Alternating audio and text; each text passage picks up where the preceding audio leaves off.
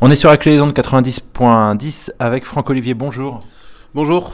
Alors, euh, Franck Olivier de Sud Santé Sociaux, on est là au CHU de Bordeaux avec il faut le signaler euh, par les temps qui courent, une victoire, une victoire sur une lutte qui s'est jouée dans les blocs opératoires euh, des urgences. C'était quoi l'enjeu de, la grève qui a eu lieu euh, pendant 18 jours? Alors les enjeux, c'était plusieurs choses, notamment les effectifs, comme c'est souvent le cas, de quand il y a des mouvements sociaux dans, dans les hôpitaux, c'est le quoi, le sous-effectif plutôt. Mais c'était aussi un mal-être général et des agents en fait qui font remonter beaucoup de problèmes depuis deux ans à la direction. Euh, bon, sans passer par d'organisations syndicales, et euh, qui n'ont absolument pas été écoutées. Donc, euh, bon, bah, au bout d'un moment, ça, ça, a déclenché une grève tout simplement. C'est quels métiers qui se sont mobilisés? Alors, ce qu'on appelle les paramédicaux, c'est-à-dire les, aides-soignants, eux, et infirmiers, infirmières. donc des métiers très féminins et des métiers peu payés, précarisés?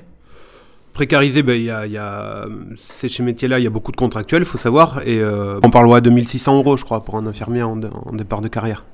Euh, et, moins pour les et moins pour les aides-soignants, évidemment. Euh, et donc cette grève qui a tenu 18 jours et qui obtient des résultats?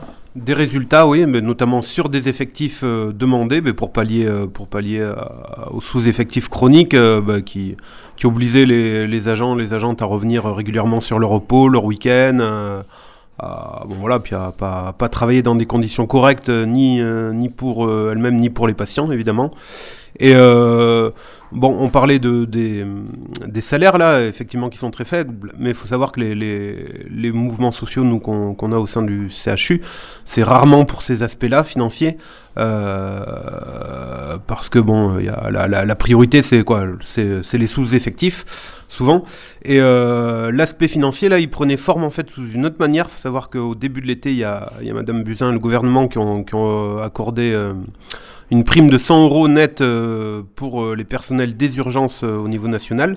Mais le, CHU, en fait, là, Bordeaux, était en contradiction sur la lecture du décret avec nous et ne veut pas l'accorder à, ce personnel, vu que pour eux, il fait pas partie du, du personnel d'accueil d'urgence vu que c'est un pour eux, il y a une différence, c'est du personnel de bloc opératoire et pas d'urgence.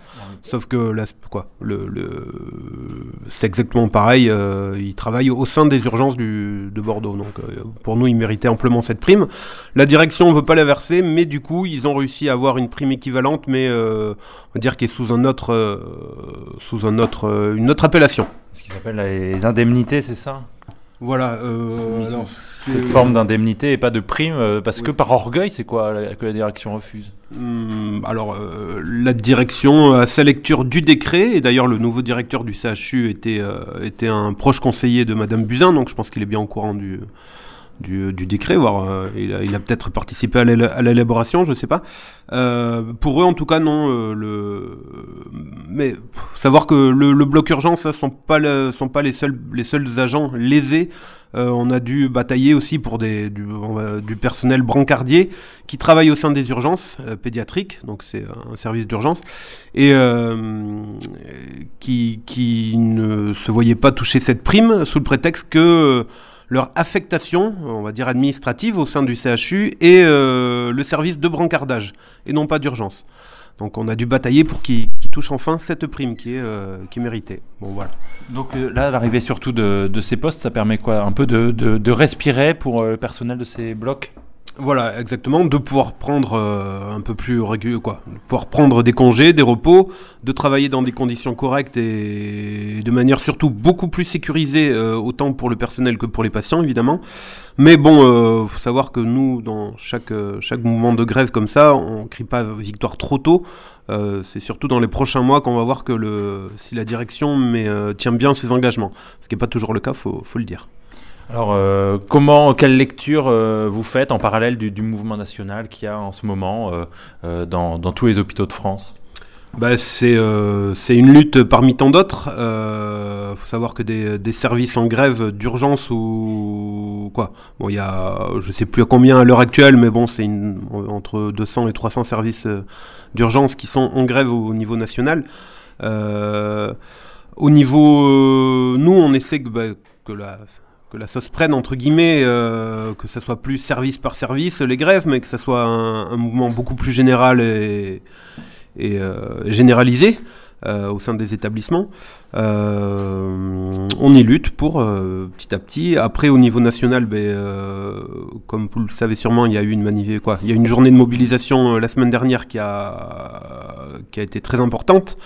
Parce qu'il faut savoir que le secteur de la santé, des hôpitaux publics, c'est pas forcément un, secteur qui a, qui a, la tradition de se mobiliser, de, de, descendre énormément dans la rue.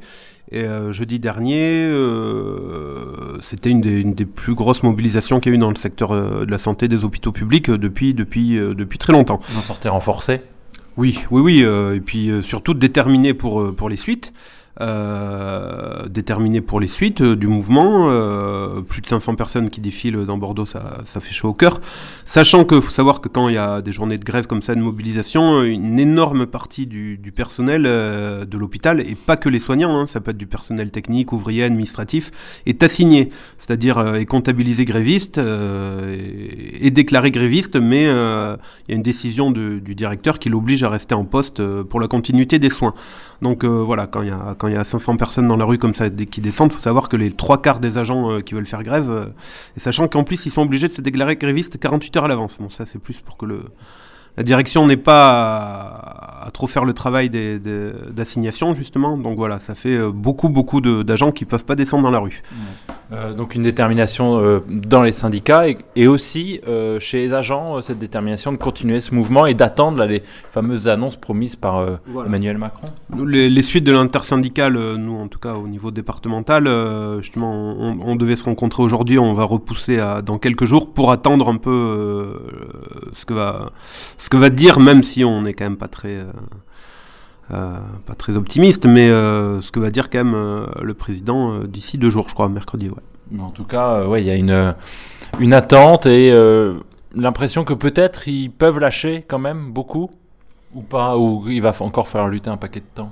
Moi, je pense qu'il va falloir encore lutter, mais pour avoir vraiment du concret, tant le tant il y a à faire et tant les manques sont énormes, tant énormément d'établissements sont, sont sont délabrés, sont laissés à l'abandon. Tant, euh, puis rien que sur les hôpitaux de Paris, la PHP, il manque, je crois, 5 ou 600 euh, postes de paramédicaux qu'ils n'arrivent pas à pourvoir.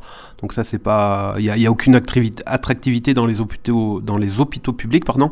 Euh, nous, on voit, hein, c'est tous les jours des, des, infirmiers, des infirmières qui, qui démissionnent, qui prennent des dispos, qui s'en vont ailleurs. Et euh, ça, c'est tous les jours. Les médecins qui démissionnent en masse, c'est pareil. Sachant qu'on est quand même dans le, premier CHU de, de, France, à ce qui paraît, donc on préfère même pas imaginer dans d'autres établissements. Et euh, nous, effectivement, voilà, comme, comme je viens de dire, les, démissions, c'est euh, quotidiennement qu'on entend des, agents qui, voilà, qui démissionnent, qui s'en vont. Donc bon, il y, a quand même un travail énorme à faire. Je pense pas que quelques décisions comme ça politiques pourront tout régler en, hmm en quelques claquements de doigts. Quoi. Ça, la lutte va être longue, je pense. avoir en ligne de mire aussi la journée euh, euh, peut-être unitaire autour de la question des retraites, c'est euh, quelque chose sur lequel vous, vous allez pouvoir essayer de vous appuyer, en tout cas de mobiliser ah oui, ça, ça va de soi, oui. évidemment que le, le, 5, on compte mobiliser le personnel hospitalier, qui est, de toute façon, qui est qui est ciblé hein, par euh, les réformes euh, qui, vont, qui vont avoir lieu, évidemment. Euh, et au niveau, au niveau national, les suites du, de jeudi dernier, donc de, de l'intersyndicale et des, des, collectifs inter, quoi, du collectif inter-hôpital, même si ça a été délicat, apparemment vont, vont appeler aussi à se mobiliser pour le 5. Donc pour nous, de toute façon pour nous, Sud Santé Sociaux, c'était une évidence. Mais, voilà, on espère mobiliser en tout cas le plus d'agents hospitaliers. Ok, ben très bien. Merci beaucoup Franck Olivier. On rappelle donc que vous êtes membre de Sud Santé Sociaux au CHU de Bordeaux. Merci beaucoup.